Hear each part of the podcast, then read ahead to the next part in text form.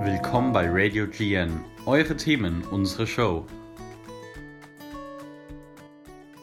Hallo, wir sind Lilo und Anni und heute wollen wir mal über Veganismus und ein paar Alternativen, die es dort in der Ernährung gibt, reden, weil wir uns beide sehr dafür interessieren und wir dachten mal, euch ein bisschen darüber zu informieren. Ja, genau. Also ich bin persönlich keine Veganerin, ich bin nur Vegetarierin.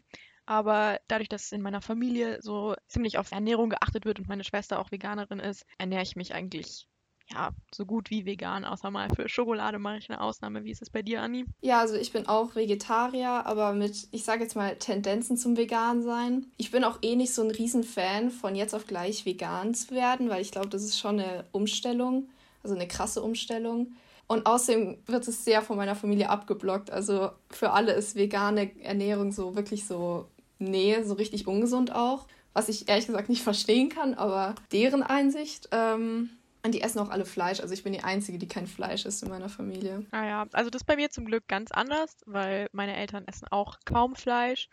Und dadurch, dass ich halt irgendwie so damit aufgewachsen bin, ist es halt so normal für mich und für meine Familie, ähm, dass wir halt darauf achten, kein Fleisch zu essen, beziehungsweise keine tierischen Produkte. Und wir haben eben auch ganz viele Alternativen immer da, zu zum Beispiel Sahne oder Butter, was ich natürlich sehr gut finde. Ja, so die einzigen wirklichen Alternativen, die ich ausprobiert habe, weil meine Eltern ja wie gesagt nicht so für also vegan Pros sind, äh, habe ich eher so, ich sage jetzt mal Fleischalternativen, also ganz viele verschiedene Burger Patties oder ich sage jetzt mal vegane Schnitzel so ausprobiert und nicht so in die vegane Richtung. Vegane Richtung habe ich eher so eigentlich nur Eiersatz und halt pflanzliche Milch, aber ich glaube, das hat jeder mal ausprobiert.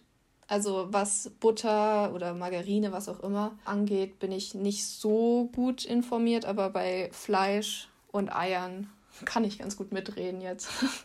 Also bei mir ist es halt so, ich mochte Fleisch zwar früher sehr gerne, aber als ich dann aufgehört habe, habe ich auch so einen richtig krassen Cut gemacht. Also ich habe dann auch nicht so gesagt, ich möchte dann die Alternativen.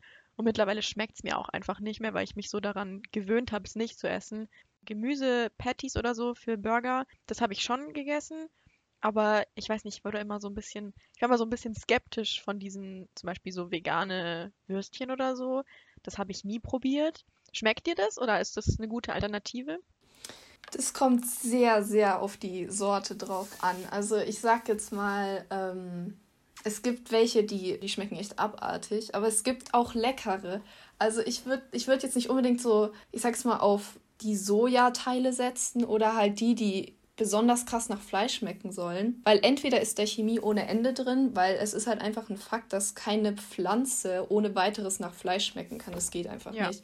Das stimmt. Ähm, also ich setze, Würstchen bin ich nie, nicht wirklich ein großer Fan, aber ich finde so Gemüsepatties für Burger extrem lecker. Also da bin ich auch nicht Beyond Meat oder weiß Gott, was es alles gibt. Aber ich weiß nicht, ob ich das dann sogar als Fleischersatz betiteln würde, weil es ist im Endeffekt einfach, es ist, es ist, es ist sehr schwierig, was ich als Fleischersatz oder einfach nur als Gericht betitel. Ich würde es einfach als Alternative vielleicht machen, weil wenn eben jemand anderes zum gleichen Essen quasi ein Fleisch essen würde, nimmst du halt stattdessen Gemüse her. Und dann würde ich es vielleicht sogar als Alternative bezeichnen. Ja, ja, ich glaube, Alternative ist auch ein sehr gutes Wort dafür. Ich habe nur ständig irgendwelche Diskussionen mit meiner Familie von wegen, das kannst du jetzt nicht Schnitzel nennen, das ist ja ohne Fleisch und weiß Gott, was weiß ich. Ja, tatsächlich gibt es leider diese Diskussion auch in den großen Industrien, weil es gibt ja, also ich weiß nicht, ob das jemand mitbekommen hat von euch Hörern, ähm, aber es gab eben die Diskussion, oder die gibt es immer noch, dass eben vegane Milch, also Haferdrink oder Sojadrink eben nicht Milch genannt werden darf, weil es halt nicht von der Kuh kommt.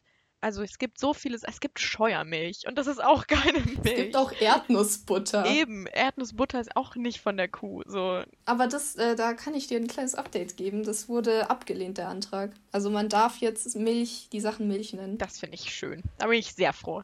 Also richtig up to date hier.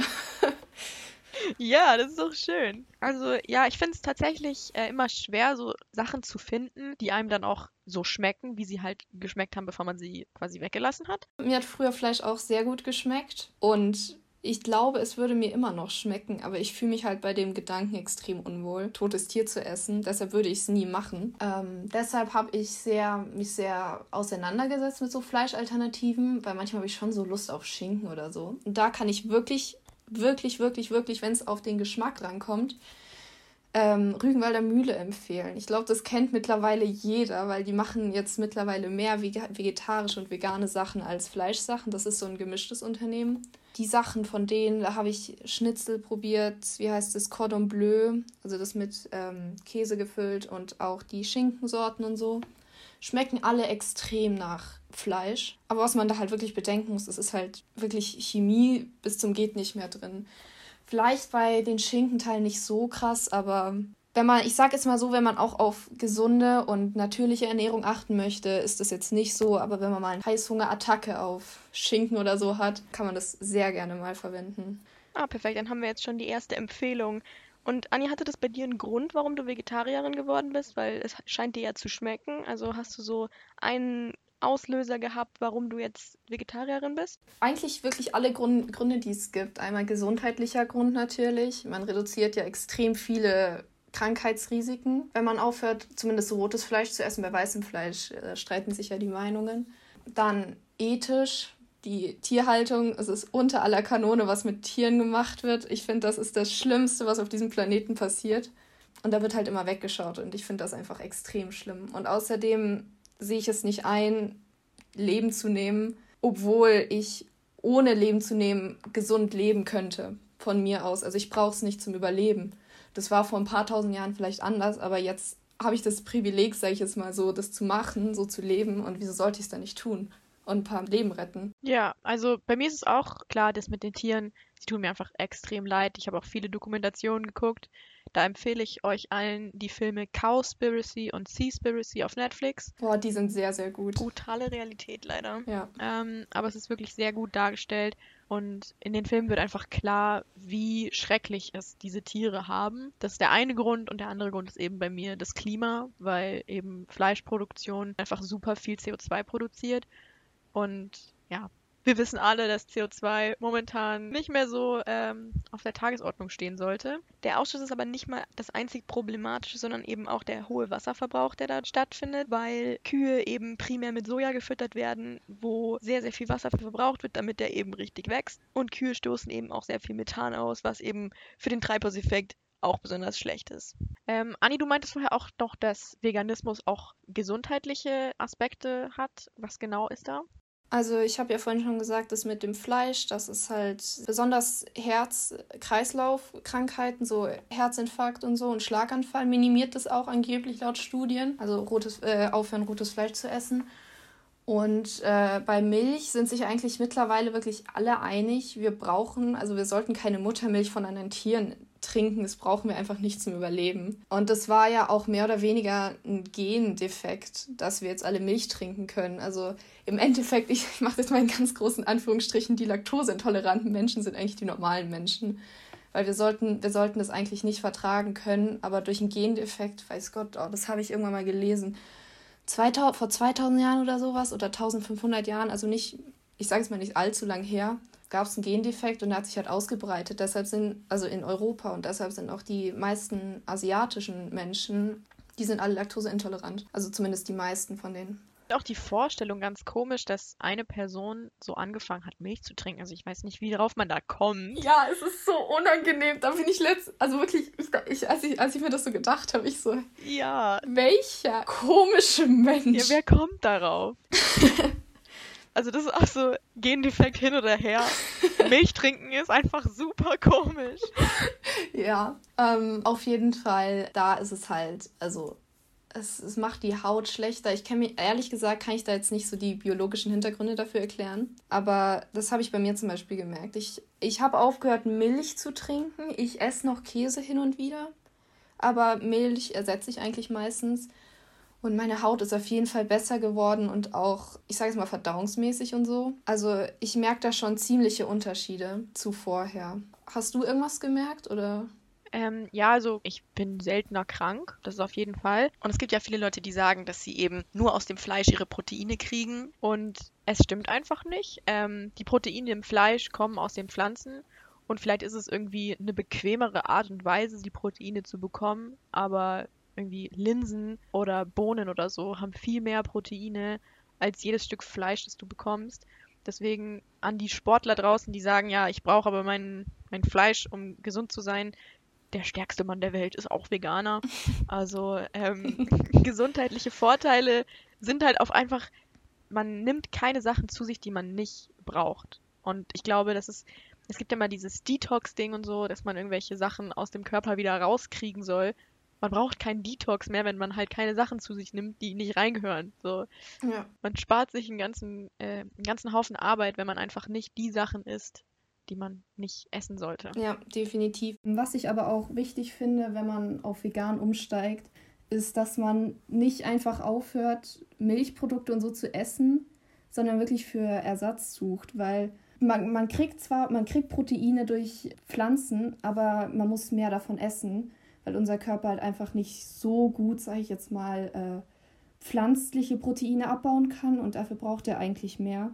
Deshalb man muss sich, wenn man vegan wird oder werden will, muss man sich auf jeden Fall sehr mit Ernährung auseinandersetzen. Was ich aber auch echt ein gutes Ding finde, dass man auch ein Bewusstsein dafür kriegt, was man eigentlich zu sich nimmt.